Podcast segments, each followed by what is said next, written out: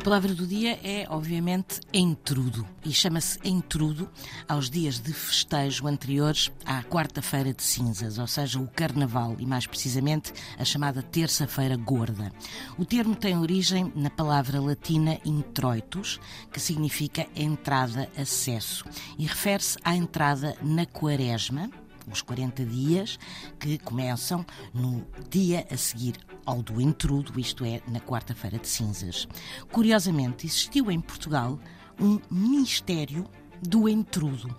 E esta foi a denominação popular que teve origem na curta vigência do Ministério, esfiado pelo primeiro Duque de Palmela e que durou de 7 a 9 de fevereiro de 1842. Data então coincidente com o Carnaval e daí se ter chamado o Ministério do Entrudo.